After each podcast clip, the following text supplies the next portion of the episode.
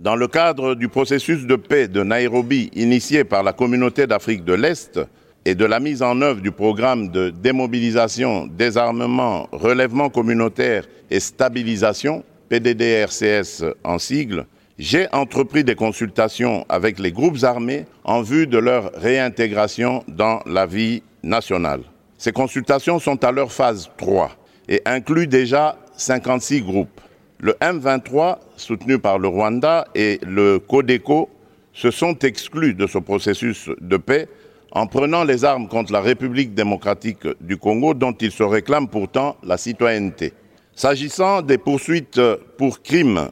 euh, imprescriptibles, mon gouvernement continue à plaider pour la création d'un tribunal pénal international pour la République démocratique du Congo afin d'élucider les 617 incidents documentés dans le rapport mapping du Haut Commissariat des Nations Unies aux droits de l'homme.